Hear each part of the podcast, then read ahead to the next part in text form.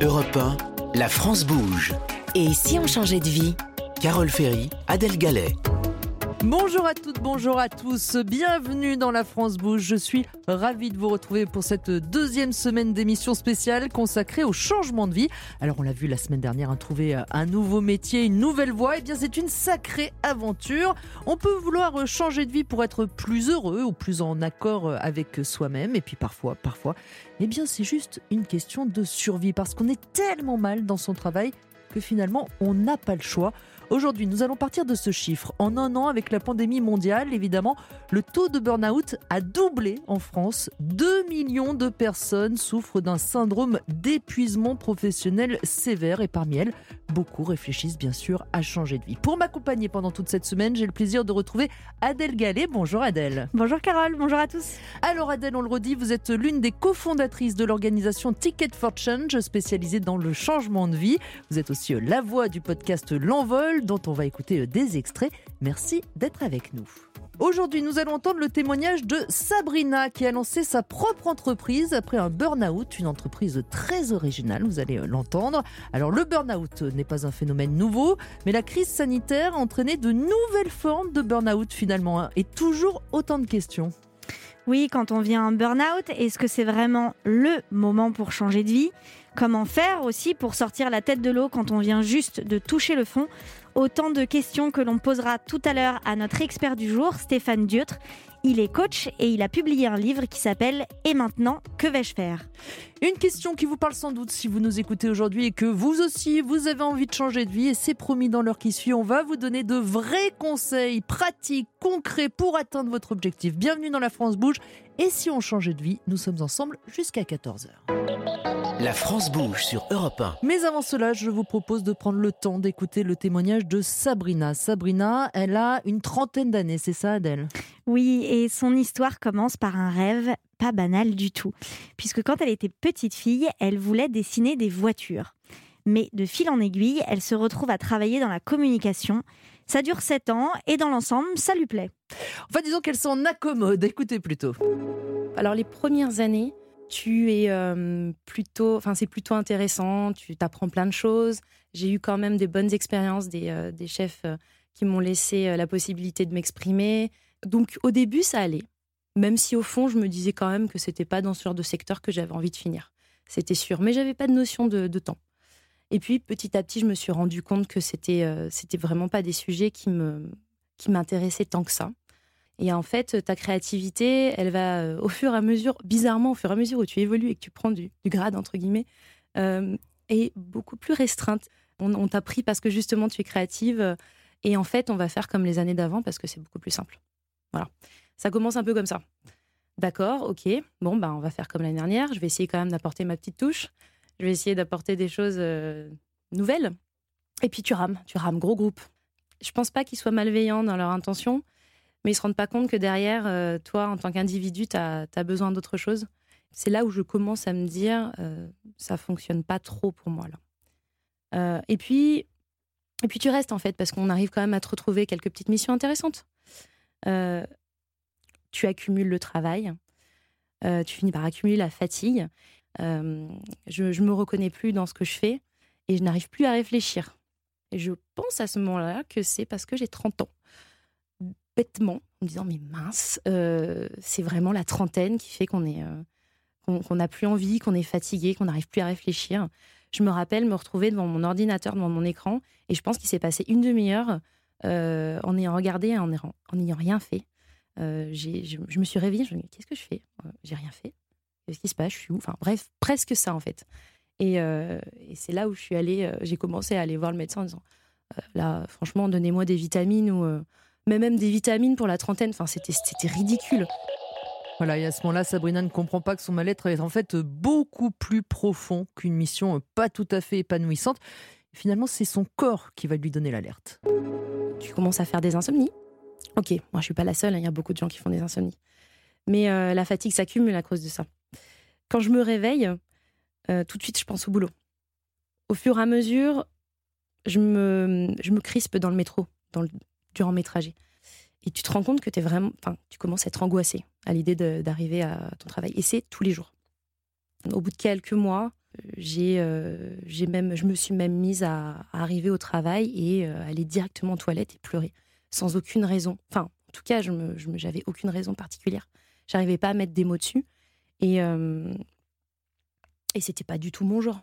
C'est vraiment pas le cas et, et si je voulais absolument pas qu'on me voie. Je voulais pas montrer que j'étais faible et qu'il y avait le moindre souci. Je me, je ne me reconnaissais plus en fait dans ce que je faisais, dans mon, dans, dans mes réflexions, euh, dans, dans ma vie. Euh, c'était plus moi et je me demandais vraiment à quoi je servais en fait. Et puis arrive ce jour où Sabrina participe à une réunion. Et là, c'est la réunion de trop. On n'était pas beaucoup autour de la table et, euh, et j'étais vraiment éteinte. Je m'en rendais un peu compte, mais j'étais là, je voulais être là, encore là, présente. Euh, je voulais pas qu'on me reproche quoi que ce soit. Et, euh, et puis surtout, je me disais, bon, euh, je vais faire mon boulot, quoi. Et j'ai une collègue au bout d'un moment qui me dit, mais Sabrina, là, là, t'es en train limite de tomber de ta chaise. euh, Soit, enfin, pars, rentre chez toi. Rentre chez toi, on va voir le médecin, mais je sais pas si tu te rends compte dans l'état où t'es. Et euh, effectivement, je me suis un peu regardée et j'étais euh, la tête sur le côté, complètement avachie sur, ma, sur, sur la coudoir. Je me tenais plus, quoi. Il n'y avait plus rien de mon corps qui tenait à part, à part le fauteuil, quoi. J'ai pris mes affaires mollement et, et là, j'ai traîné du pied. Franchement, on aurait pu refaire la, scène. euh, Tu me vois au ralenti, quoi. C'était pas un ralenti qui était fait euh, euh, par enregistrement, c'était moi le ralenti. Donc je me traîne dans le couloir jusqu'à l'ascenseur, jusqu'au métro, jusqu'au médecin. Et c'était vraiment. Je me traînais, j'avais jamais traîné autant les pieds. Et je, prenais vraiment sur moi pour, pour ne pas tomber. et c'était ça, en fait, ce sentiment de d'avoir l'impression de, de, de tomber, littéralement. C'est là, c'est le moment où le corps te dit euh, Hum, hum, hum, non, non, non. Là, euh, là, moi, je vais plus pouvoir rien faire après. hein. Si tu tombes par terre, euh, Voilà, c'est peut-être un témoignage qui euh, vous parle, hein, si vous êtes également passé par là. Adèle, c'est vous qui avez recueilli ce témoignage. On entend que chez Sabrina, il y a aussi beaucoup de culpabilité. On, euh, on voit qu'elle veut pas abandonner ses missions. Elle veut montrer que c'est une très bonne professionnelle. Est-ce que ça arrive souvent parmi ceux que vous avez accompagnés, ce type de crise? Oui, c'est euh, vraiment un sentiment très commun, ce sentiment de culpabilité, d'avoir euh, l'impression d'abandonner le navire en quelque sorte. C'est pour ça que c'est important, lorsque c'est possible, hein, pas forcément en situation de burn-out, d'y aller progressivement, évidemment, de ne pas faire forcément dans, dans la radicalité.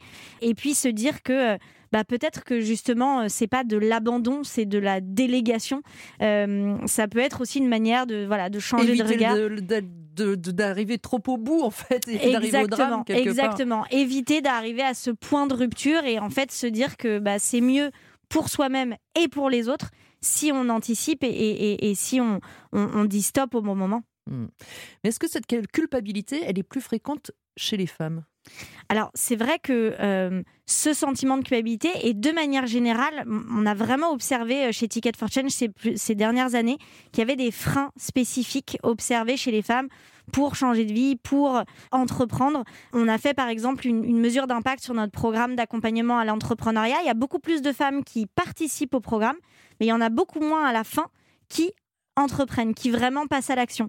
Et en fait, euh, ce sont des, euh, des freins qu'on a observés vraiment spécifiques de sentiments de pas être légitime, de pas, de pas Manque avoir de une- confiance en soi voilà, de pas avoir assez d'expertise, pas assez de compétences, etc.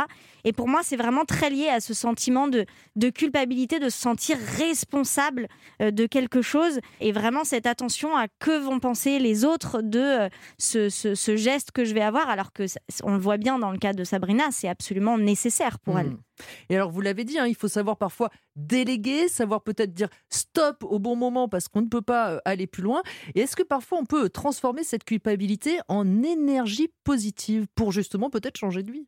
Oui, tout à fait. Euh, je pense que déjà, lorsqu'on en a la possibilité, encore une fois, lorsqu'on n'arrive pas forcément au, au point de rupture de, de Sabrina, il y a le, le moyen d'anticiper, de, de se dire pour ne pas culpabiliser, en fait, faisons bien les choses et mettons euh, la chambre au carré, entre guillemets, en déléguant voilà ce qui doit être délégué pour faire en sorte que les, que les personnes euh, bah, qui sont dans l'entreprise puissent récupérer nos missions, etc. Et donc, ne pas avoir ce sentiment d'abandon euh, forcément qui peut exister.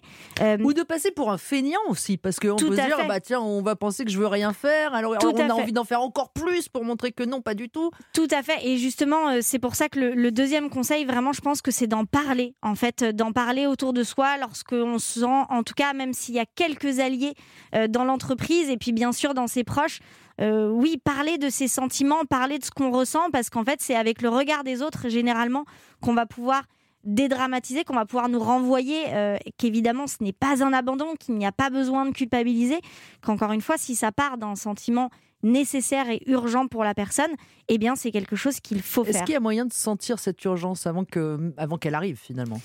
Euh, évidemment, c'est très euh, difficile parce que euh, généralement, on, a l'impression que tout va bien. Comme disait Sabrina, elle pensait que c'était la trentaine. Enfin, C'est-à-dire qu'on va se trouver plein d'excuses. On va se dire ça arrive aux autres et pas à moi.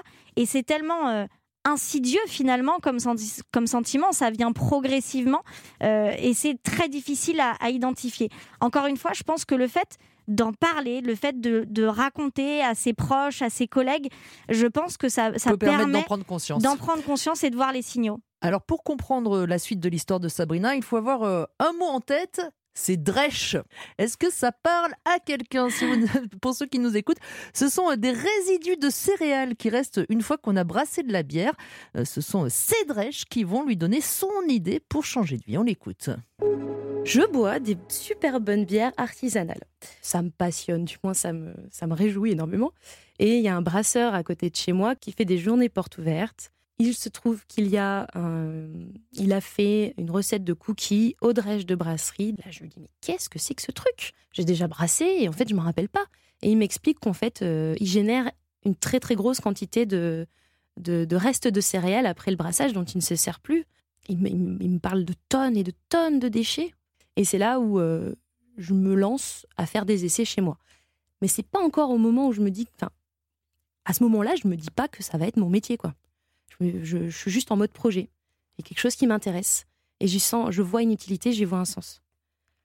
Et euh, j'ai pas cherché bien plus loin. Hein. J'ai essayé de faire des cookies et des barres de céréales, mais euh, avec ma recette. C'était tout cramé, tout vilain, c'était pas incroyable. Il y avait des petits pics qui rentraient dans les, gencives. Et euh, j'ai fait d'autres essais de ce genre, jusqu'à ce que euh, je demande à un, chef que j'avais rencontré à l'époque euh, est-ce que tu n'as pas des idées de ce qu'on pourrait faire avec cette matière première En fait, c'est des céréales. Si on les sèche, qu'on les broie, ça fait de la farine. les pâtes, c'est quoi? Ben, C'est de la farine de blé avec de l'eau, hein, basiquement.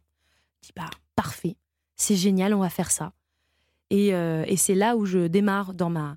Tu t'imagines là dans une, une petite cuisine parisienne dont le principal plan de travail est la, cuisine, la gazinière et euh, ma machine à laver. Mais c'est là où je me, retrousse les manches et je me dis ok super, là je vais faire des pâtes. C'est parti quoi. Ma mère est d'origine italienne. Tu parles, on ne nous a pourtant pas euh, appris à faire des pâtes. Donc je fais mon premier achat de, je décide de faire mon premier achat de machine à pâtes, un investissement de 200 euros. C'était euh, pour moi genre un, pas, un cap à passer parce que je me dis mais mais est-ce que tu vas vraiment faire des pâtes? Enfin, dans ta vie, quoi. Oui, mais tu fais pas juste des pâtes, en fait. L'idée, c'est de transformer cette matière en un aliment euh, nutritif et qui, derrière, puisse nourrir les gens euh, sainement. En fait, c'était ça l'objectif. Donc, j'ai gardé ça en tête. Je dis, OK, bon, bah, lâche rien, on continue. Bon, alors, elle en est où euh, aujourd'hui de cette petite entreprise de nouilles au drèche alors, au moment de son témoignage, elle était en train de finaliser ses tests de création de, pâtes et elle avait prévu un lancement de l'activité début 2020. Évidemment, le Covid voilà, a ralenti les choses, mais elle s'est quand même lancée l'été dernier. Aujourd'hui, elle a des grands locaux dans le 93 où elle développe justement toutes, toutes ses pâtes. Et ses produits sont même diffusés dans les grands réseaux de supermarchés bio et dans des euh, endroits de direct producteurs. Et alors, est-ce que ça se vend? Est-ce que c'est rentable cette entreprise? Alors ça se vend. Euh, aujourd'hui, elle ne se paye pas encore, mais ça c'est parce qu'elle a choisi plutôt de recruter. Elle a recruté trois personnes et ah donc elle a d'abord décidé de payer ses salariés avant de se payer elle. Euh, mais et, comme elle a un, voilà, un conjoint qui lui permet euh, de vivre au quotidien, ça fonctionne. Mais tous les voyants sont au vert pour cette année. Donc l'objectif, c'est vraiment de se rémunérer d'ici la fin de l'année et on lui souhaite. Et alors, au-delà de ce projet-là, est-ce qu'elle a d'autres projets? Alors, elle a des projets au sein de ce projet, disons. C'est-à-dire qu'elle veut diversifier, elle ne veut pas rester euh, juste à commercialiser des, pâtes dans les, dans les supermarchés bio. Euh, c'est toujours ce même objectif de démocratiser les drèches, montrer leur utilité et à quel point c'est bon pour la santé et la planète. Elle veut développer tout ce qui est, euh, on dit, outdoor, euh, les, les, les, sports d'extérieur, donc des sachets de nouilles euh, qu'on pourrait manger en randonnée, par exemple, de la nourriture lyophilisée. Et elle a aussi des pistes concrètes pour devenir fournisseur de restaurants et de cantines scolaires. Alors, est-ce qu'elle regrette sa vie d'avant, sa vie de salariée en CDI, peut-être plus sécurisante que celle d'entrepreneuse, de chef d'entreprise? C'est pas simple hein, d'être chef d'entreprise. C'est pas simple du tout. Elle reconnaît évidemment que c'est dur, que c'est fatigant, qu'elle a des nouvelles angoisses, comme justement celle de devoir payer ses employés, qui euh, n'existaient pas évidemment dans, sa vie de salariée mais elle ne regrette pas du tout malgré ces montagnes russes. Euh, elle me disait que les moments de bonheur et de satisfaction compensaient heureusement euh, tout le reste et elle trouve son quotidien toujours passionnant, elle apprend. Donc voilà, elle, elle m'a dit vraiment de manière très ferme qu'elle ne retournerait pas en entreprise. La seule chose, elle m'a dit qu'elle pourrait faire à la limite, c'est de vendre des planches de surf sur une île. Si ça, si, voilà, encore une nouvelle euh, idée. Alors, et ses proches, ils sont contents de son changement de vie? Ses proches, ils sont contents, ils la soutiennent. Bah, on l'a vu déjà avec son conjoint qui accepte encore une fois de, subvenir aux mm. besoins du, foyer euh, le temps que ça, que ça se lance. Et c'est très euh, important de pouvoir avoir ce, soutien. c'est sûr. Ouais, ouais. Non, tous ses proches la soutiennent et sa maman aussi. Voilà, une digne, finalement, un renouveau de cet héritage italien de faire des, des pâtes c'est très beau. Pour Sabrina, aujourd'hui, euh, c'est vraiment important de le dire, ce mot burn-out. C'est encore très tabou quand même. Et finalement, elle dit, il faut raconter. Aujourd'hui, elle, elle a en tout cas envie de raconter ce qui lui est arrivé pour que ça aide les autres. Je pense pas être un modèle pour les gens qui ont vécu un burn-out. Le mot modèle me, gêne clairement. je pense que je fais partie euh, de tous ces gens qui vivent ce genre de choses. Mais je suis persuadée que c'est important d'en parler et que de mettre des mots et de l'entendre, euh, euh, ça va peut-être réveiller des choses chez les gens et ils vont se rendre compte qu'en fait, ils ne sont pas les seuls et qu'ils peuvent. Ah, le mot espoir est un peu fort quand même, mais, qu'il y a des possibilités, il y a des opportunités. Il faut juste se faire confiance. Après, c'est très dur. Si à l'époque, on m'avait dit tu passeras de la communication à la nouille, franchement, je l'aurais pas cru. C'est comme si on disait aujourd'hui, euh, tu vas, tu, veux, tu, passes des nouilles, la fabrication des nouilles à, euh, euh, je sais pas, pilote d'avion. J'exagère complètement, hein, mais euh, c'est presque ça. Enfin, j'ai sauté un pas énorme et moi, mon corps, il je pense que c'est mon corps qui m'a sauvé. Mais je suis vraiment allée trop loin. Je l'ai vraiment usé. Et il faut, ce que, je conseillerais, c'est d'écouter tous les symptômes, les moindres symptômes dès le départ euh, de les analyser, de voir à quoi ils sont dus et euh, de rectifier le tir très vite. Et si euh, les vacances et les vitamines suffisent pas, franchement, il faut commencer à réfléchir à autre chose et, vraiment ne pas lutter, ne pas lutter contre soi-même en fait. et c'est bien d'écouter les autres. Tout le monde a plein de bons conseils, mais personne n'est à ta place et personne ne prendra jamais la décision à ta place. Il y aura jamais c'est toi. C'est toi qui va dire à ton chef qu'il faut que tu t'en ailles, ou euh, c'est toi qui va, euh, qui va décider de, de mener finalement la vie qui te, qui te plaît et qui a du sens pour toi. Et il euh, n'y a que toi qui peux le savoir. Voilà, cet été, c'est peut-être le moment de se poser euh, cette question si les vitamines et les vacances ne suffisent pas. il y a beaucoup de choses intéressantes dans le témoignage de Sabrina. D'abord, euh, on le comprend à demi-mot. Elle a finalement essayé de cacher son malaise au travail le plus longtemps euh, possible. Est-ce que ça veut dire que le burn-out, c'est toujours aussi tabou? C'est ce qu'on disait. Ça l'est, euh, je pense, de moins en moins, heureusement, parce qu'il y a des personnes comme Sabrina et comme d'autres qui, justement, en parlent, qui mettent des mots dessus. Et elle le disait, vous le disiez, c'est très important de nommer les choses, d'accepter que voilà, c'est quelque chose qui existe et c'est pas juste une petite Mais est-ce fatigue que c'est euh, toujours bien passagère. accepté? C'est pas toujours bien accepté. Je pense que voilà, la médiatisation et, et l'accumulation des témoignages permet que ce soit plus accepté. Et aussi, on a vu apparaître une reconnaissance de cette diversité aussi de, de crises professionnelles. On parle de plus en plus de bore-out, donc ce sentiment de, de- d'ennui, de, ne- de, de n'avoir rien à faire au travail, qui a été de plus en plus aussi médiatisé ces dernières années. Et euh, plus récemment encore, le brown-out, ce- ce- cette fameuse perte de sens au travail, qui sont euh, de nouvelles manifestations d'une crise euh, vraiment professionnelle qui se manifeste de, plein de manière. Et donc, de plus en plus, le besoin de donner du sens à, à son travail, à ce qu'on fait au quotidien. Juste un point pratique, Adèle, avant de passer à la suite. Sabrina n'a pas démissionné au moment de son burn-out. Elle a obtenu une rupture conventionnelle de contrat. Ça fonctionne comment? Alors c'est quelque chose, c'est un petit peu le, le Graal, entre guillemets, euh, quand on quitte son entreprise pour pouvoir changer de vie, parce qu'en effet c'est un départ à l'amiable avec son entreprise qui permet à la fois de toucher des indemnités de départ et de Filet de toucher sécurité. voilà, et de toucher euh, par la suite le, le chômage. Il faut être salarié en CDI dans, dans l'entreprise pour pouvoir y avoir droit, mais il n'y a pas de limite de, de durée. On peut y être que depuis quelques mois dans l'entreprise et y avoir droit. Mais bien Donc- sûr, il faut que l'entreprise l'accepte. Exactement. Parfois, c'est même l'entreprise qui va vous la proposer. Si c'est vous qui êtes euh, dans la demande, euh, voilà, c'est quelque chose qu'il faut négocier évidemment avec son entreprise.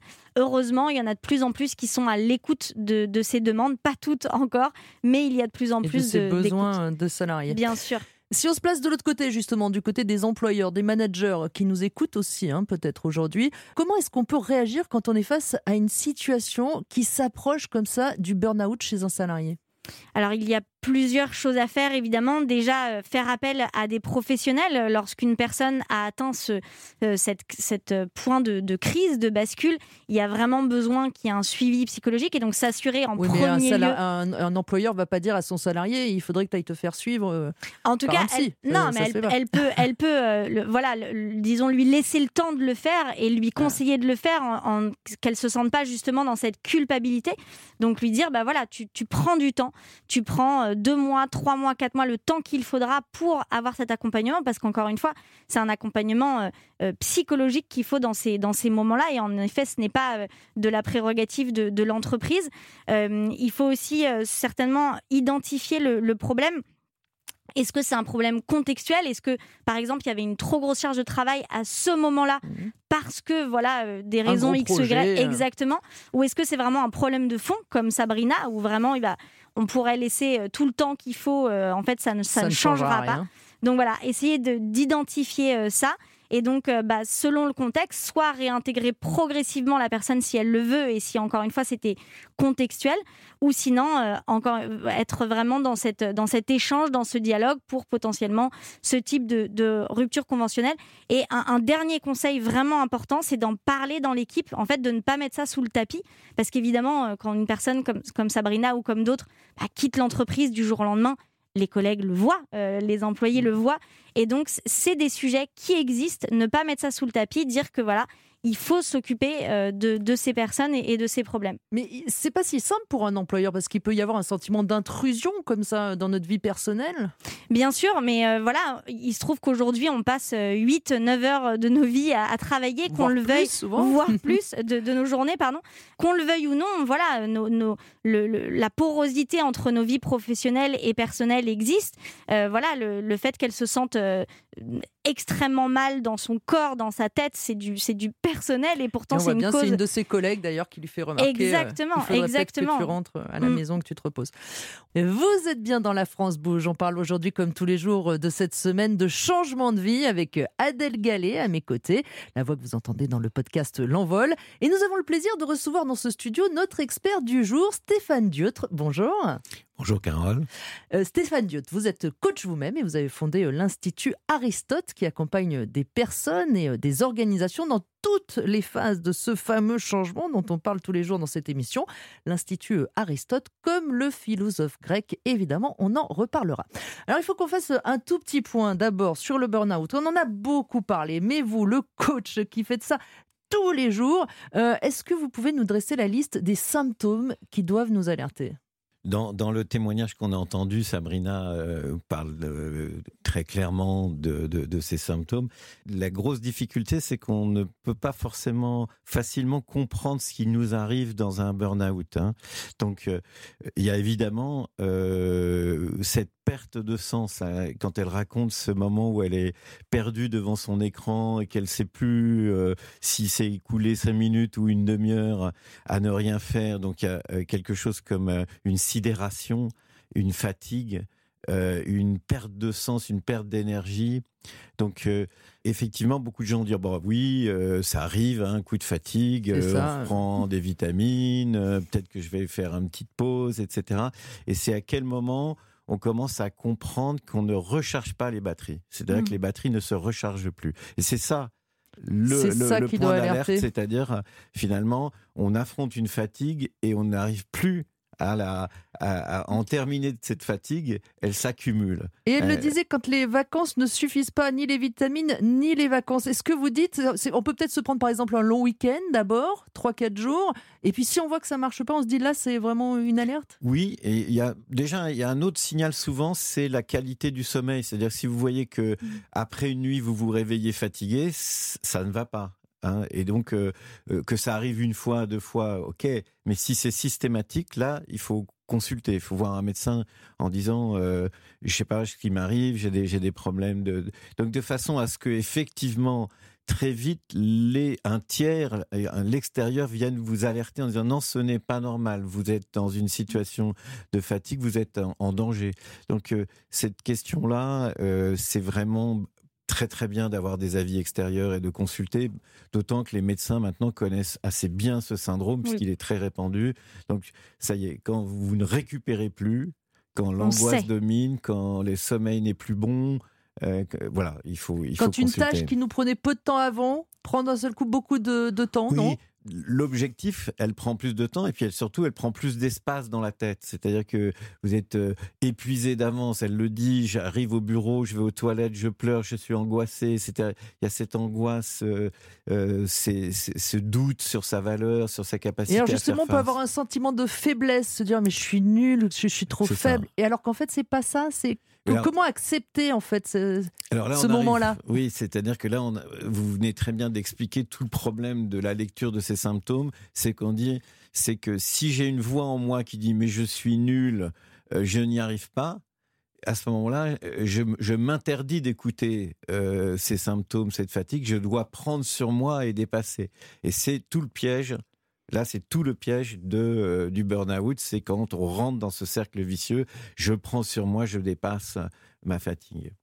Est-ce que vous pensez, Stéphane, que d'une certaine manière, il y a, on a parlé de ces symptômes, est-ce qu'il y a des symptômes communs entre je veux changer de vie et euh, je suis en train de faire un burn-out? C'est bien que vous posiez cette question parce que là, on est en train de mélanger deux sujets. Parce que hmm. partie des burn-out, et dans le témoignage de Sabrina, c'est le cas, c'est une perte de sens. C'est un peu ce que vous avez expliqué, le bore-out. Je m'ennuie, mm. euh, je ne trouve plus de sens à mon travail. Et petit à petit, je m'étiole, je perds de l'énergie et je tombe dans le burn-out. Mais donc là, c'est un exemple de burn-out provoqué par une crise de euh, sens par rapport à son travail. besoin peut-être de changer de vie. Voilà, besoin de changer de vie. En revanche, on peut tomber dans un burn-out avec des gens qui sont passionnés par leur travail et qui en font trop et qui à un moment s'épuisent. Donc euh, euh, attention de ne pas confondre les deux sujets. Je pense les deux sont des burn-out. Les deux sont des burn-out. Mais ils n'ont pas la même origine. Mais il ne faudrait pas dire que la seule, la seule, euh, le seul scénario c'est je m'ennuie et non, il y a aussi je me passionne euh, et, je ne m'écoute plus. Je, monte mon entreprise, je ne m'écoute plus parce que ça me passionne et parce que ça me mobilise. Et à un moment donné, je suis à nouveau épuisé. Donc il faut faire attention à, ce point-là. Et on l'entend dans le témoignage de Sabrina, hein, euh, elle va tellement loin, elle pousse tellement loin que finalement elle s'effondre littéralement. C'est souvent le corps comme ça qui donne l'alerte. Oui, c'est-à-dire que quand euh, le cheminement intérieur ne se fait pas, et elle, elle, le dit à un moment, elle dit euh, je, je, je, me sentais un peu perdu, je ne sais plus qui je suis, je ne sais plus ce que je veux, etc. C'est-à-dire, en fait, le processus intérieur psychologique ne se fait pas. C'est le corps qui prend le relais. Donc, euh, vous voulez pas m'écouter, vous voulez pas écouter votre voix intérieure, vous ne pouvez pas l'écouter. c'est le corps qui lâche Mm. et qui dit bon ben moi j'en peux plus, j'arrête. Donc euh, C'est le garde-fou en quelque le- c'est le sorte. garde-fou. Alors euh, quelquefois, malheureusement, le prix à payer est Mm. terrible. Et Mm. vous, vous voyez effectivement des gens arriver euh, chez vous et qui physiquement n'arrivent même plus à s'en remettre. Alors, il y a, Il faut pas, Euh, faut pas aller euh, trop loin. il y a ce premier niveau qu'explique très bien Sabrina, cette fatigue psychologique, physique. Après, on peut aller jusqu'à des, des, des- des problèmes cognitifs, c'est-à-dire perte de mémoire, plus de capacité à travailler pendant un certain temps, hein, euh, ne plus pouvoir s'approcher d'un ordinateur. J'ai vu le cas autour de moi, etc. Donc, euh, La phobie puis- de l'ordinateur. Par exemple, la phobie, parce que euh, ça vous ça, Ça rappelle rend- ça ce moments. Mmh. traumatisme du moment terrifiant où on, on souffrait tellement, etc. Et puis, pour certaines personnes, malheureusement, ça va encore plus loin physiquement. Ça peut être euh, un mal de dos qui dégénère. J'ai connu quelqu'un qui avait eu une para- paralysie d'une main, Ah oui. etc. Donc ça, on Et est c'est dans les cas extrêmes. c'est des hein. séquelles qui peuvent durer euh, vraiment plusieurs années, voire rester à Dans vie? les cas très graves, oui. Dans les cas très graves. Heureusement, j'ai pas les statistiques, mais heureusement, les cas comme Sabrina sont les plus courants, c'est-à-dire Mm. qu'on est plutôt de l'ordre de. On arrive à remonter. On y a de arrive à l'espoir. remonter euh, plusieurs mois, un an. Voilà, on est plutôt dans ces horizons-là et, et sans Il faut aller chercher cette séquelles. petite force au fond de soi qui va nous aider. Alors attention, euh, parce que moi je suis très prudent quand on Ah. dit ça, parce que si on est, euh, vous voyez le piège. Allez-y, c'est vous le dire- spécialiste. c'est de dire non mais si reste, il y a une petite force au fond de toi qui va te permettre de Ah. traverser. Alors Mm. attention aussi, il y a le droit d'avoir plus de force. Mm. Bien sûr. Et il faut dire aux Non, gens c'est qui une souffrent fois qu'on est euh, parti, une fois qu'on a décidé de se poser, là, de retrouver la force. de reconstituer. Il y a d'abord un moment où je reconstitue mes batteries, je me repose. Je me repose puisque je n'arrivais pas à me reposer. Il- on ne peut pas se reconstruire sans se reposer. Donc il faut euh, se, re- se reposer, se retrouver, se reconstruire pour se réinventer. Vous voyez Mm. Et c'est un processus hein, euh, avec des étapes. Stéphane Diotre, quand on a trouvé la force de prendre cette décision de changer de vie, d'abord, on l'a bien compris, de se reposer, et c'est important, et ensuite de changer de vie après un burn-out, euh, par qui peut-on se faire aider? Par quel type de, professionnel faut-il passer?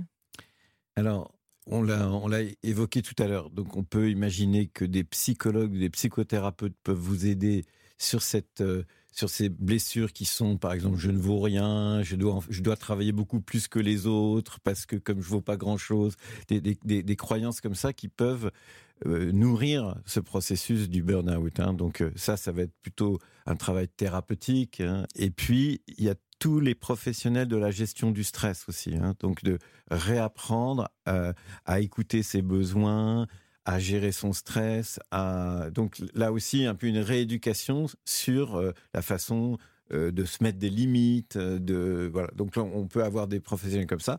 Et on peut effectivement travailler avec des coachs sur la question de son projet ou de la, du réaménagement de sa vie professionnelle. Un peu, il y a un peu soit changement, soit réaménagement. hein, Il y a des, il y a des nuances à introduire là-dedans. Mm. euh, Soit on de change son quotidien au sein de sa propre entreprise, soit on crée une nouvelle entreprise, soit on change d'entreprise. Enfin, Oui. il y a plein de Tout à solutions, fait, il y a plein de solutions. Donc, euh, c'est important de le dire parce qu'il y a, il y a tout cet éventail. On peut bouger au sein de l'entreprise, on peut réaménager son poste et on peut changer de vie, qui était une, une, une option euh, plus radicale. Et alors, vous, justement, c'est votre métier euh, avec euh, l'Institut Aristote. Si moi, je viens vous voir pour changer de vie, quelle va être la première chose que vous allez me proposer? Je corrige, hein, c'est pas tout à fait notre métier de vous accompagner dans le changement de vie. Notre métier, c'est de vous accompagner vers le meilleur de vous-même et le déploiement, euh, épanouissement du meilleur de vous-même dans votre vie professionnelle. Donc, Mm. pour certains, pour certains, dans le cas de Sabrina, c'est très clair. Il y a un désir, un, appel à un changement de vie parce qu'il y a un ennui et, et quelque chose d'elle-même qui ne se, qui ne s'épanouit pas, notamment sa créativité. Elle le dit au tout début. Mm, tout à voilà, fait. je suis, je suis quelqu'un de créatif. Mais il faut faire comme l'année dernière. et- et- et- mais on lui répond, il faut faire comme l'année dernière. Et ça, c'est insupportable pour elle. Mm. Et donc, que- que- là où on peut l'aider, là où on peut l'accompagner, c'est euh, de prendre conscience que euh, effectivement, euh, elle ne pourra pas euh, s'épanouir dans la vie sans pouvoir manifester cette créativité qui qui est si riche pour elle, par exemple. hein. Alors vous aidez aussi des entreprises à changer de l'intérieur. Quels conseils vous avez à donner aux dirigeants, aux managers qui nous écoutent pour pouvoir aider un salarié qui voit potentiellement se diriger vers ce burn-out? Il y a plusieurs niveaux. Il y a d'abord faire en sorte que dans l'entreprise, tout le monde sache mieux voir les symptômes du burn-out. Donc une éducation, une culture générale de dire euh, on est attentif dans cette entreprise à ces symptômes, on peut en parler, ce n'est pas tabou, on peut avoir une parole authentique euh, sur sa fatigue, etc. Donc ça, ça créer cette culture-là dans l'entreprise, c'est déjà un premier point mmh. euh, très, très précieux. Euh, parce que vous, vous nous donniez tout à l'heure un, conseil pour nous identifier rapidement quelques symptômes, mais est-ce que vous pouvez nous donner un exemple pour identifier un, détecter un symptôme chez l'un de nos confrères, collègues? Ben, on a... Et pouvoir lui tendre la main c'est-à-dire que euh, on, l'entend dans l'anecdote qu'on a, qu'on a c'est toujours euh, voir que l'autre est fatigué, voir que l'autre euh, a perdu de son entrain.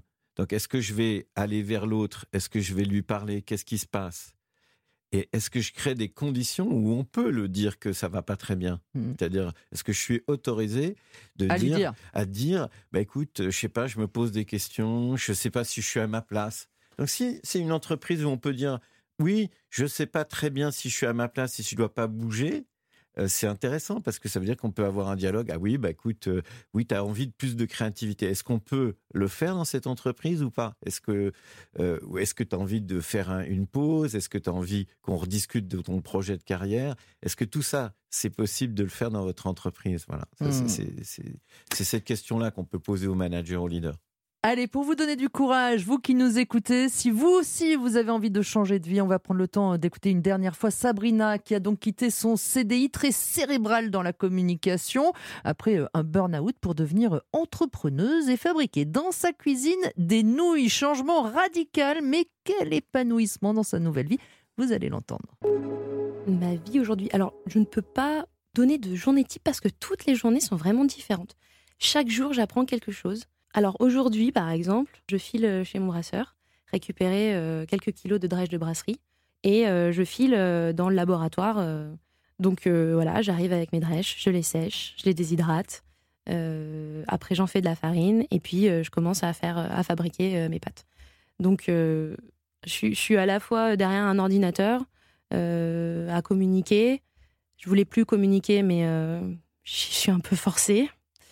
Mais c'est drôle parce que je parle de nouilles et de pirates et ça m'amuse et du coup je me prends pas au sérieux et c'est vachement. Il y a des jours où j'enfile ma blouse, euh, ma Charlotte, euh, mes surchausses, je ressemble à rien, mais euh, je mets la main à la pâte et il y a vraiment des pâtes qui sortent de ma machine à pâte et je suis hyper contente quand.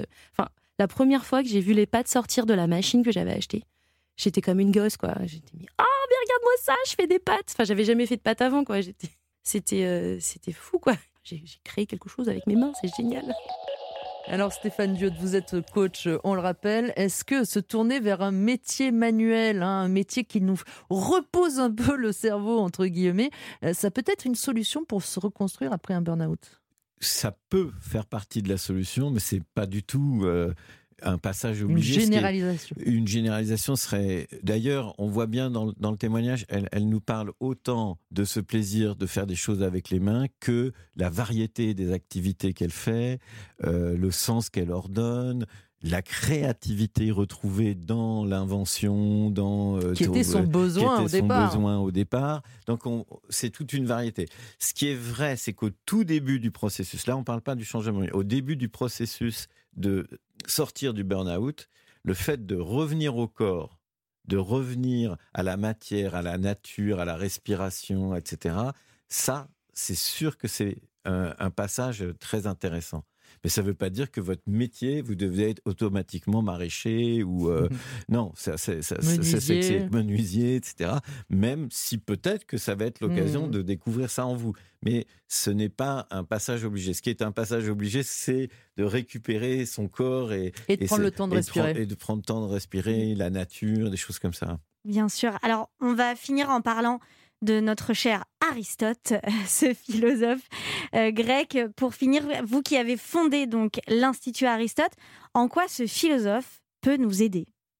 Alors c'est extraordinaire parce que c'est donc c'est plusieurs siècles avant Jésus-Christ. Donc euh, il, a posé que ce qui nous rend heureux, c'est le fait de déployer le meilleur de nous-mêmes, hein, de vivre ce meilleur de nous-mêmes et de le vivre dans le cadre de, de la vie collective, de la cité. Donc euh, ou de l'entreprise. Bon, c'était la notion d'entreprise n'était pas du tout là, mais je veux dire, euh, c'est l'idée de, le vivre dans le collectif et d'apporter ce meilleur de soi, de le cultiver.